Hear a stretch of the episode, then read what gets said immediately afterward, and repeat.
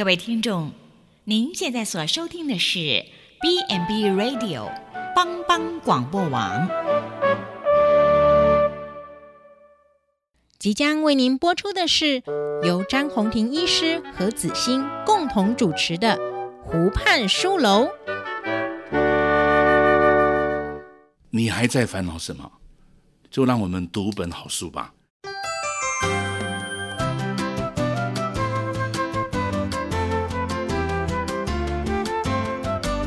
这里是帮帮广播电台所直播的湖畔书楼，我是詹宏庭医师。嗨，各位听众，大家好！哎呀，今天很高兴又大家在空中来相会。我们今天有一个读书的主题，就是向古人学老问老啊。我们特别挑了有两篇书啊，就是两个故事来做反省啊。这两个故事是在。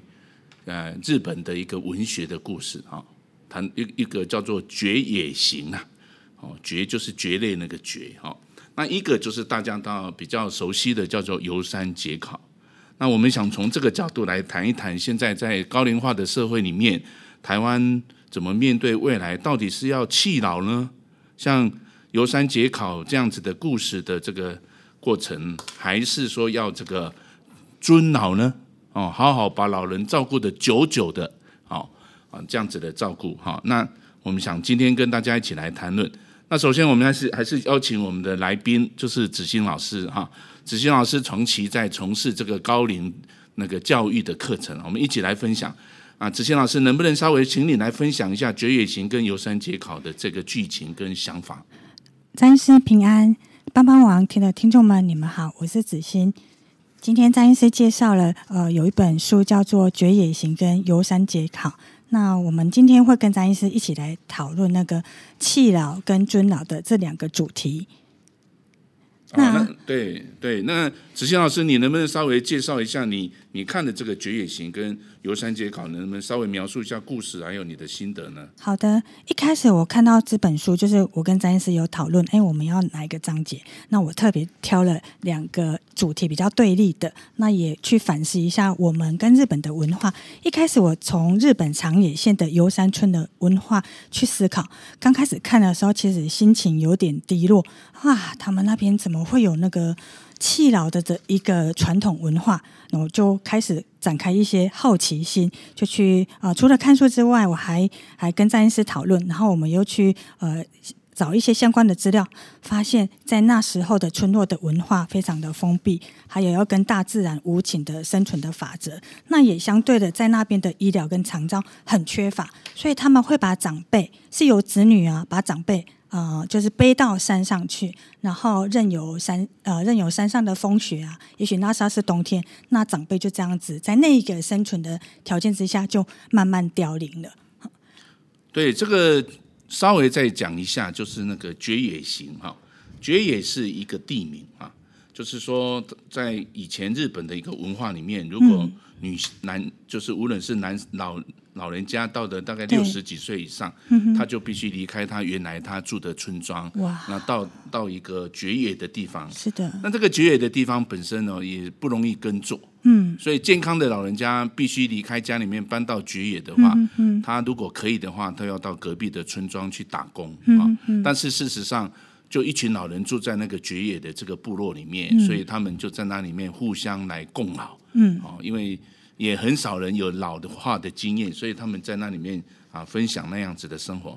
那当然这是一个非常困苦的一个物质环境，嗯。啊，有的没有办法，他们就这样子的自然的死去。淘汰这样子。对，嗯。那另外有一个叫做游山解考，游山解考事实上前一阵子还是有很多的那个影片有那个科普版的，对啊，他是在讲说说以前在长野县，长野县是那高龙，各位啊听众很喜欢去那个。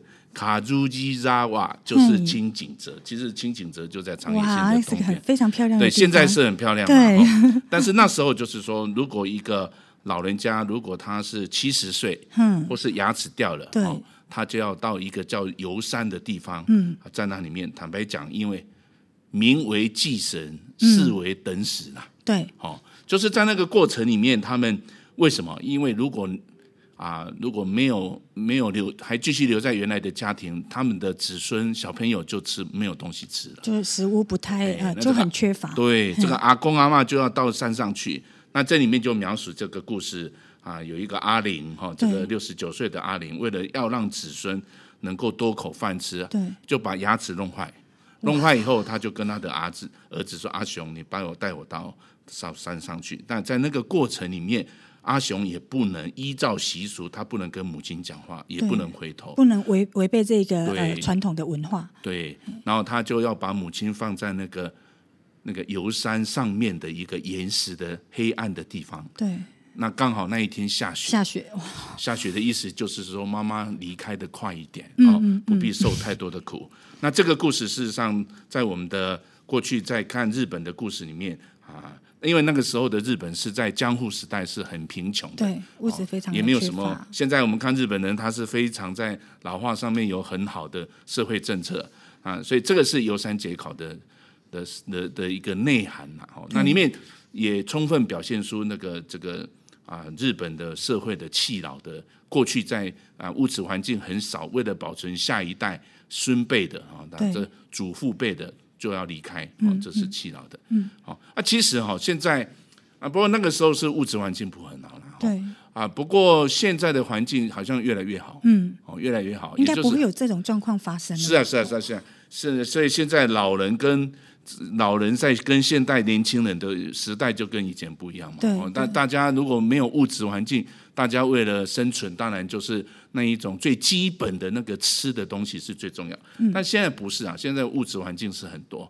可是物物质环境很多，这个，呃，洪老师啊，你觉得这个现在的年轻人跟这个老年人哦，嗯、现在有一个年轻人是越年轻薪水越低啊，对，哦，低薪族，对对，低薪族真的是很难呐、啊，哈、哦，他那个那个我我上前一阵子我听说在日本一样是在日本的一个故事啊，嗯、就是有一个年轻人哈，嗯、他哈、哦。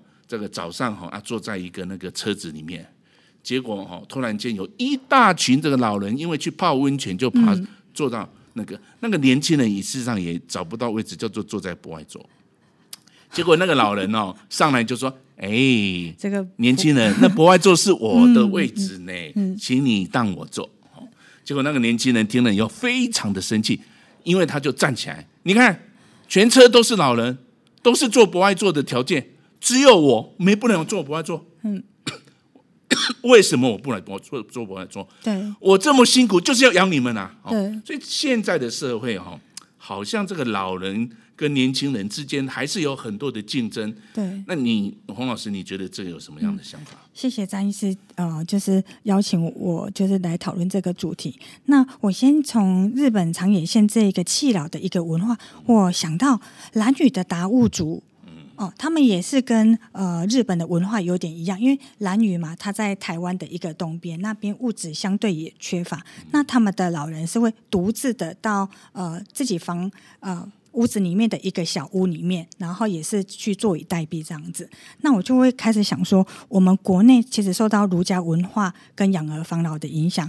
即便在很多物质生活缺乏的状况之下，呃，长辈我们还是会希望他怎样，就是呃敬老啊、尊老这样子，那反而会抛弃子女的养育。所以，我们用这个角度去思考日本的的一个文化的话，反而不会觉得。反而可以去了解它文化的其中的差异，因为也觉得说长照的一个系统，那诚如就是詹医师说的，人口的老化，我们到底要该怎么办？那还好，我们台湾现在开始启动了长照二点零。那詹医师在普及也引导我们去推动一个长照二点零。那陆续也接续到呃，从社群里面接收到相弄系的成立。那我们开始展开说，呃，家庭跟社区照顾的力量要适当的整合。那希望说我们。台湾的一个长照的系统啊，尤其是在我们普及偏乡里面，呃，借由詹医师的带领，我们还是希望说，可以在传统孝道跟家庭价值之间求到呃一个平衡点，因为毕竟我们是儒家的一个文化，我们不太可能会有弃老的一个观念。其其实我我临床工作，我我发现现在讲孝道实在有点苛责了。嗯嗯，怎？我常常讲那个父母疼孩子是是天性，天经地义，天性天性天性。但是孩子疼父母，那可是美德啊！那可是美德啊！是一个美德。对啊，为什么啊？现在投票嗯，请问小孩子有票吗？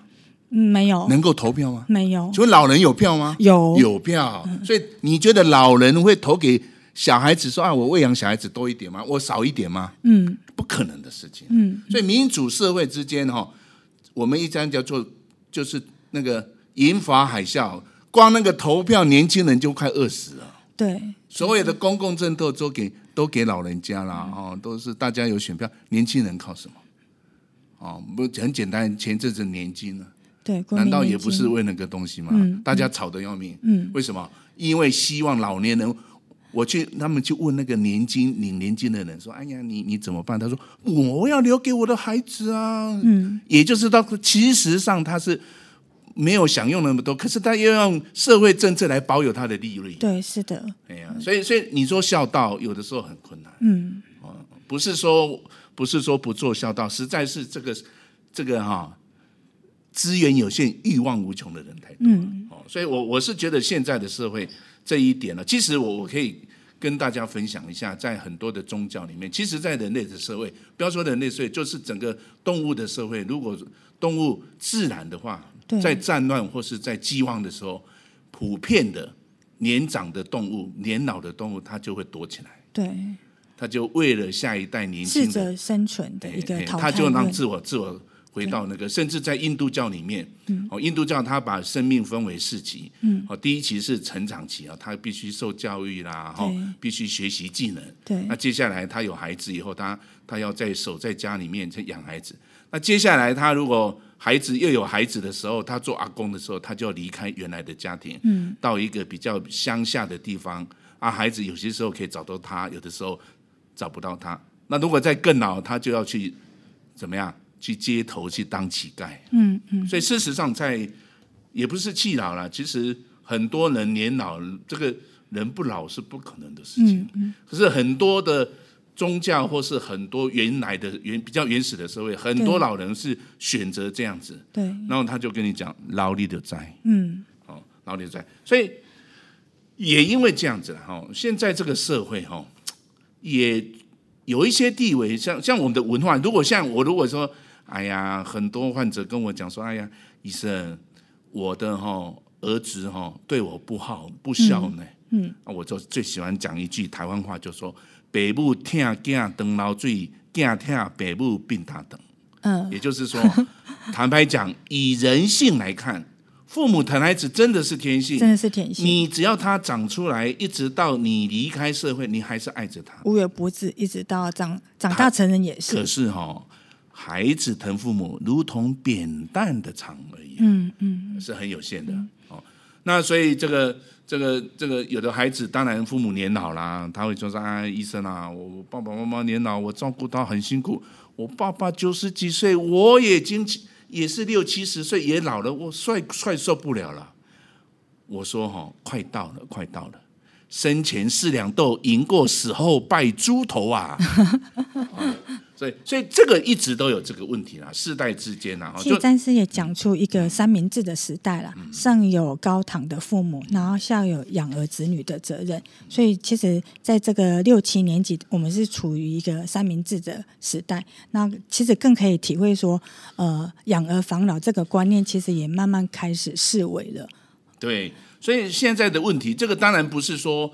有长照医疗系统就可以解决啊！我说坦白，我在普里这个职业，我比很多人的孩子更疼他的父母亲。当然了，他们看到我，我感觉上那个爱不是只是医病之间的信任，有很多的亲情的连接，对情感的投入。但是我觉得这个社会，我我最近哈，我有个感觉啊，为什么一个美美容化妆品，像那个美容化妆，越抹越抹。女孩子抹抹成会变成小朋友，变成婴孩。嗯哼哼哼。所以这个社会好像皱纹的人好像是种罪恶，老好像是个罪恶。我不知道洪老师，你是女生，你对这样子的这种，嗯、就是不是有一点鄙视我们老人家或是男性的这种心情？其实，呃，在我们接触乐龄的长辈里面，我们发现乐龄的女性长辈他们会比较去维护外在的一个年轻度，因为其实女性长辈会比较怕老。很说真的，如果呃我现在的年纪，然后我要想说，我六十岁之后，那其实我们会觉得嗯惨不忍睹。然后想说科技比较发达了嘛，那我们可能去让自己成为冻龄的一个阿姨或是阿妈这样子，那看起来整个心态啊就会变年轻的。你觉得冻龄要冻到几岁？呃，差不多也不要冻太久啦，因为可能就是呃高龄它有自然展现的一个成熟的一个气质嘛，那就是可能白头发要染一下，然后稍微用一下化妆品这样子，不要太过度啦。哦、我自己觉得啦，是这样子，嗯、不晓得詹医师你的看法。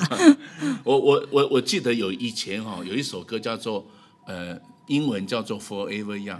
哇哦，那有一个 Forever Young。Yes, I do。Forever Young 哈，他有一首就是永远的年轻这首歌。嗯，如果各位有去看哦，哇，他最近年轻的时候唱过，哇，很很好听。可是他年老的时候，哇，他的 Forever Young 唱起来，他头发已白啊。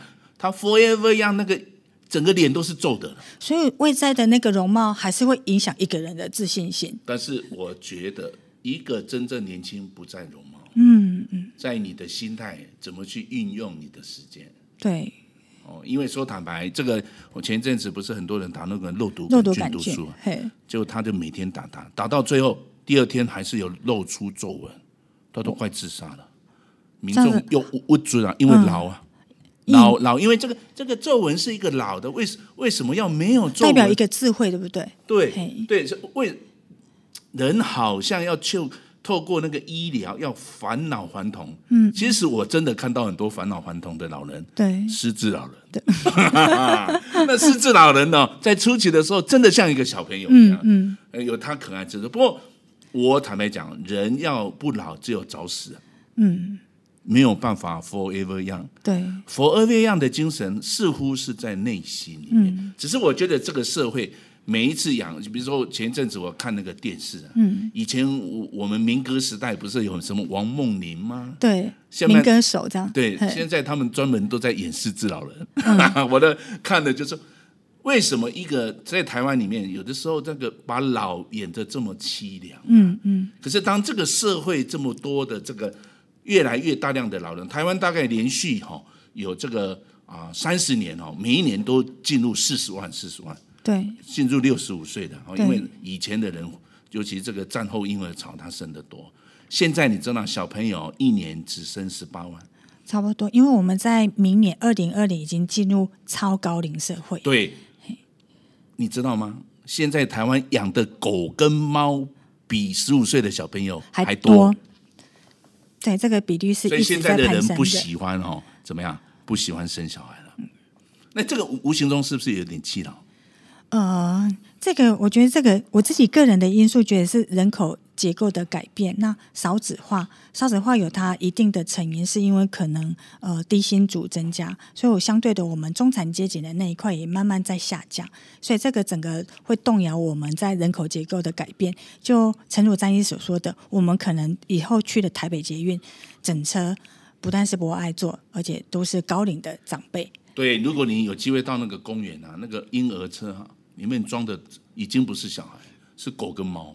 对，现在在公园里面有呃友善公园啊，友善的餐厅啊，嗯、宠物的友善餐厅。所以，所以哦，我觉得我看老人的有时候说很辛苦的，因为你看那个兽医啊，哦，那个兽医真的，你看那个狗跟猫哦，用的东西不输这个，不输这个人类。人类你看，他也用高压氧，也用美容，对不对？对我我有问一下，我有个患者他是兽医啊，哎，请问你们？狗有做长照吗？有啊，哦，有。那我说你狗那个狗很容易生病，因为狗都是纯种打的嘛，很多遗传病嘛，对，对不对？很多遗传病。那狗很活泼啊，可是它无形中去吃到什么草，它就生病了，对，对不对？很贵啊，嗯，可是还是有救不好的啊。嗯嗯。那你你要用长照去救吗？而且他们没有健保系统。对，所以，所以前一阵子还有人说狗要加健保，嗯，叫做动健保，哇，这都太困难了。那如果请问，那蛇呢？乌龟呢？啮齿动物呢？那些兔子、老鼠呢？青蛙呢？如果这样子，哇，那以后健保真的是包的太多了吧？这这恐怕。所以我我我要讲的就是说，这个社会在人口老化里面，哦，你觉得这样子啊？刚才洪老师谈到，就是说，那老嘛没办法哦，那我们就有一个长照政策。嗯，你你你个人觉得说，未来这种高龄者，现在我刚才讲的六十五岁以以上哈，每一年每大概三十年每都有四十几万的人进入六十岁，那这么大量的老人有什么样的？什么社会政策可以思考的？我们可以去参考一下日本，它比我们早走十年嘛，所以他们其实长辈都非常的高龄，甚至活到九十岁以上的占了二十 percent。那他们一个运用呃这个人口结构，就是高龄的人力在运用。他们可能退休时候啊，以前可能是一个公务人员，那退休之后我可能开着呃小巴，然后带着呃呃家人，或者是说去旅游这样子。那他可能做一份 part time 的工作，但是那个工作薪水是。第二个考量，第一个考量是说他有充分的呃人力的运用，那他自己也会在投入社会，感觉到自己被社会所需要，这是一个我们呃解决的方式。可是其实我们国内的长辈们，他们会觉得这一生我都在为工作打拼了。我好不容易退休了，我到了六十岁退休了，然后退休之后还要再工作。我们曾经有跟长辈调查说，你愿意退休之后再投入一个 part time 的兼职的工作吗？他们其实都摇头。都会会很呃非常呃呃正面的跟我们讲说，我已经工作三十年了，我不想要再工作了，所以他们会选选择休闲的方式去度过他们这个呃高龄晚年的生活。那我们会觉得，呃，其实詹医生，我们也可以来讨论看看这个样子健康吗？其其实哈、哦。我们用亚洲来看呐、啊，是以韩国跟日本跟我们比较近嘛，对对不对？对，文化比较接近。他们的平均工作年龄可以到八十岁，哇，这是非常正常的，对不对？可是台湾大概在五十几岁就退休，是的，是的。你知道吗？台湾现在的平均年龄也在八十岁左右，对。所以也就是说，你不工作的话。到八十岁这中间，你这二十年，这这三十年，对，这三十年是要做什么呢？二三十年的时间，你都要让家人照顾啊。嗯，所以难怪那时候的年金改革这么辛苦啊。嗯，哦哦，我的意思就是说，当然我个人是觉得这是社会要有比较轻老敬老。刚才洪老师讲的也对啊，当这个社会越来越老的时候，如何让那些比较可能六十四岁到七十五岁这一群的老人家，能够有一个环境来参与？嗯，你你如果你要到那个。很多美国的国家，那个在啊，在那个博物馆啊或公园里面卖票都是老人。对，这些工作是很简单，但是他们又可以大量跟人家沟通，然后参与。哎，所以这是一个比较 light 的一个工作，是蛮适合长辈的。嗯，所以我我我觉得这个工作真的是很重要。如何在我们的社会里面，我我我很感谢，就是现在有那个什么叫做高龄友善。对，哦，高龄友善，我们知道有，比如说。可能在交通上面，在健康上面，在敬老哦，在亲老，嗯，哦，在这些有八大个方向里面，提供老人能够参与的空间啊。哦，像这个其实是很重要。啊，那其实这个国际在我们叫做活跃老化，嗯，他也很重视老人的社会参与。对，除了说要有这个啊，要注重这个安全哈，比如说他的。环境的安全，然后还有住家的安全啊，公共场所的安全以外，还有它适当的医疗来做健康，比如说会有健保的制度，会有长照的制度来帮助老人家。还有一个就是怎么样来开启这个社会，让高龄者、中高龄啊，应该是中高龄就应该就来参与。我想这个是未来台湾社会。啊，能够顺着这个，其实这样才符合，因为台湾是已开放中国家，对对、哦，所以如何来必须要去做的，对，很重要哈。那老对每一个人都是陌生的经验，对，好，我我说坦白以以前的人是抓抓孙过处假菜味了，嗯。但现在不是哦，现在是老友伴，健康吃，趴趴走啊。对，趴趴走。现在的是这样哈，当然因为没有小朋友嘛，所以被够孙嘛，没够不啊，对吧？没有孙子可以顾了啊，所以就是现在的阿公年那个阿公阿妈，如果他年轻一点的话，他就假健康假厚嘛，因为钱较济，比少年人较济嘛哦。阿公活动力也很强哦，活动力也很强，购买力也很强，也很强，也很强。所以在这个过程里面，这个如何让？弃老跟尊老之间有没有什么平衡？有没有其他国家的一个立场？立场？嗯嗯、我我记记得今年哈，今年那个高中的考题哈，叫做青银共居了。嗯，对，哦，就是说年轻人跟这个银法的长辈能不能有一些共同生活的空间跟生活的机会？对，那你你你对这样子的有什么想法？这这个概念是源来自于荷兰，一开始是在荷兰，然后有一个呃社会住宅的那个类似的样貌，然后找了大概十对的呃长辈，然后大概也有二十位的大学生。嗯、那你知道大学生就会住租屋在外面嘛，所以刚好解决了他们的租屋的需求。他们就是免费住在社会住宅跟长辈在一起，但是他们得提供。公共服务，嗯，好，什么是叫做公共服务？可能，哎，我们他们先去盘查，就是长辈的需求。我需要人家教我用 IG、用脸书，然后啊，带宠物洗澡，然后带我去逛街啊，种种，然后他们就盘点出来，就开始配对。可能 A 长辈配对的是一个 B 的大学生，那这位大学生可能会教他桌球，啊。教他教他玩那个桌游，嗯，类似这样这样子，那，成效还不错。那我记得两年前在台北有一个社会住宅，也是轻盈共居的一个概念，非常微小的一个呃模型，好像是只有五位长辈跟五位的大学生这样子。那其实我觉得，呃，在我把大学生带进来乐林这边的时候，我们其实会发现每个大学生写的心得就是说：天呐，乐林的长辈竟然是这么有学习力，然后。长辈会跟我说：“啊，原来大学生不是草莓族哦。”哦，所以他们开始有一些呃距离，慢慢就是开始往彼此踏进了一步，然后那个距离比较小。那甚至有一些大学生会跟我说：“老师，我决定回家跟我的阿公阿妈好好相处。”嗯，因为他们发现我跟而、呃、不是亲属关系的长辈相处都可以那么的谈得来，所以他们相对就是有一个自信心。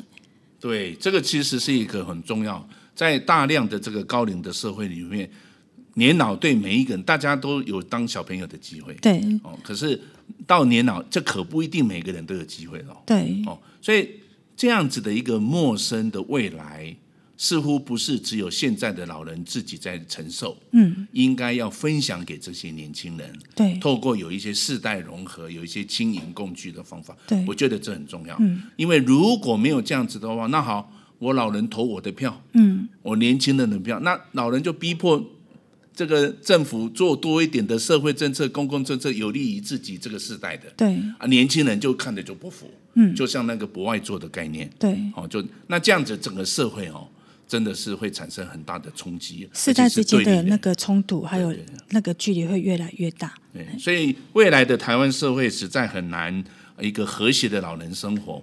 无论是走气老呢，还是走尊老，很难用过去年龄的这样子来区分。嗯，当然现在的物质环境不像以前江湖时代那么样的辛苦，要绝野行，要游山行的这个过程呢。但是如何促成这个新的世代，好，这个年轻世代跟年长世代彼此的沟通，因为这个其实一代可能三十年嘛，哦，那跟让这个。哎，差三十年的这两个世代能够多多沟通，我想可能是未来台湾重要的政策。嗯，当然老年人有老年的，可能他需要一点医疗啦、照护的需求，嗯、社会福利、啊。对对，可是年轻人也有需求啊，对，就业啊，就业啦、教育的需求哦，他有他自己如何透过在民主时代，透过互相了解，哦，这样是刚才我讲的这样子的青银共居啦，这些多多的参与。也许我们在社区里面就可以共赢一个新的家庭的观念了，一个这样子的，不再以间间间接在这个血缘上面，对，而是建立在一种关系的，对。这让我学学到一句话：处边边亲讲干后，对，非常的好。远亲不如如近邻哦。如何让我们在因为人退休以后啊，那个工作角色会不见，接下来呢，就是他自己的社区角色、家庭角色，对。如何让这样子，然后融入在你周遭的。哎，这个也是大学里面目前很重要的。对，我想《礼运大同篇》谈到活到老，谈到老吾老以及人之老，幼吾幼以及人之幼。我想那个概念已经不是建立在血缘之上的传承，嗯嗯、更重要就是这种世代之间能够透过一个和谐、一个好的公共政策来互相来接纳、互相来认识。老年人如果看不起年轻人，那是遗忘。嗯，年轻人如果看不起老年人，那可真是没有眼见呐、啊。嗯，生命真的是一个整体的。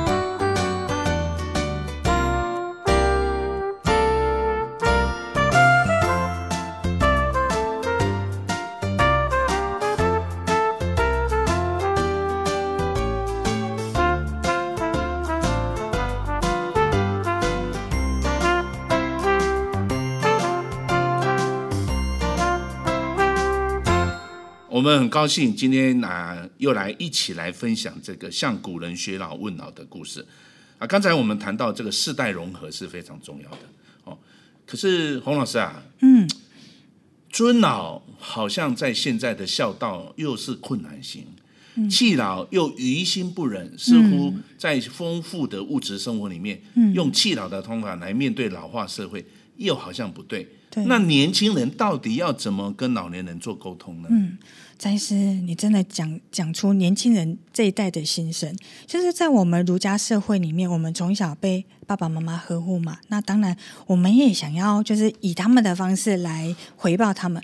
可是，在现今的社会，就是可能我们呃在念大学的时候，我们就离开家里了。那可能我们对家中的长辈的阿公阿妈，我们可能第一个。代沟就是语言，像我其实也不太会讲台语。好，那这样子回家之后，阿妈就会说：“你是你是台湾人吗？”那我就跟他说：“对，我是台湾人啊。”那你那边要讲台语，好，爱爱点点邓爱哦。阿妈咖喱讲台语，好，所以我们会觉得开始语言上面有一些的呃沟通的障碍出现了。那大部分都会觉得阿妈就开始阿公阿妈哦，那大学生也会跟我反映。哦，老师，我的阿妈好啰嗦哦，每次回去都叫我不要一直看电脑啦。哦，好，那我有时候会跟他说我要做报告，他说做报告不是用手写的嘛。所以再来就是呃智慧手机的呃一个社会三 C 的来临，可是有些长辈他其实跟不上这个数位型的一个一个联络的方式，他可能不会用 Line。那这样子，如果因为大学像大学生或是年轻人，他们都不会打电话回家报平安嘛，可能就是在 Line 里面说哦，我哪时候才要回家。所以他们都会觉得年纪大的人比较保守，然后跟时常叨念的特质，可能八点就要上床睡觉。那可能这对一个时下年轻人整个生活形态的改变会不太一样。那他们又觉得说，在家里面哦，我们的爸爸又要我们尊敬哦长辈，那其实无形之中又有一些的距离。所以我觉得，我们如果在长照的政策方面，或是在整个学习过程里面，让长辈觉得说，他们是不是要与时俱进，就是稍微改变一下，去接触山西然后跟小朋友有一些的呃共通的话题，而不是用叨念的性质。那这样子可能也会让年轻人无形中有压力。所以，我们台湾的社会其实呃不是厌老，但是对于呃孝道这一个的呃框架，又觉得。